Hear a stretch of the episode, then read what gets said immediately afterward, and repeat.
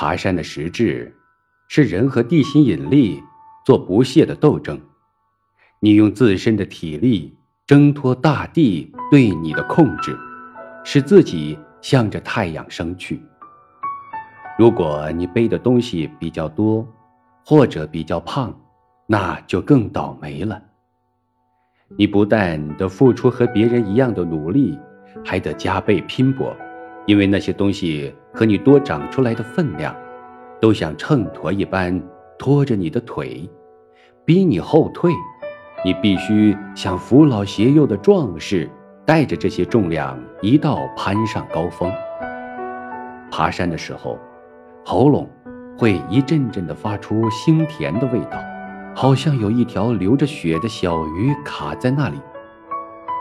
按说这很没道理，因为爬山时最辛苦的是手和脚，手要紧紧地扒在裸露的山岩，无论多么尖锐的石缝，为了有稳固的支点，你都必须把手指伸进去。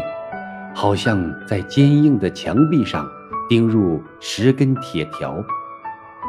脚像螃蟹的爪子，要么尽量向两侧伸展，以扩大身体和山石接触的面积；一旦发生下滑，可以最大限度地增加摩擦力；要么利用脚骨的斜面，把它变成没有知觉的木橛子，深入岩缝。就像在巨幅画像上钉两根巨钉，才能保证悬挂着的身体突然坠下时可挽救危局。至于躯干，恨不能生出壁虎似的吸盘，牢牢粘在悬崖上。爬山使人体的各部分紧急动员，所有功能都充分调动起来。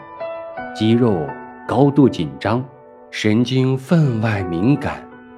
此刻的每一瞬间，都执掌着人的生生死死。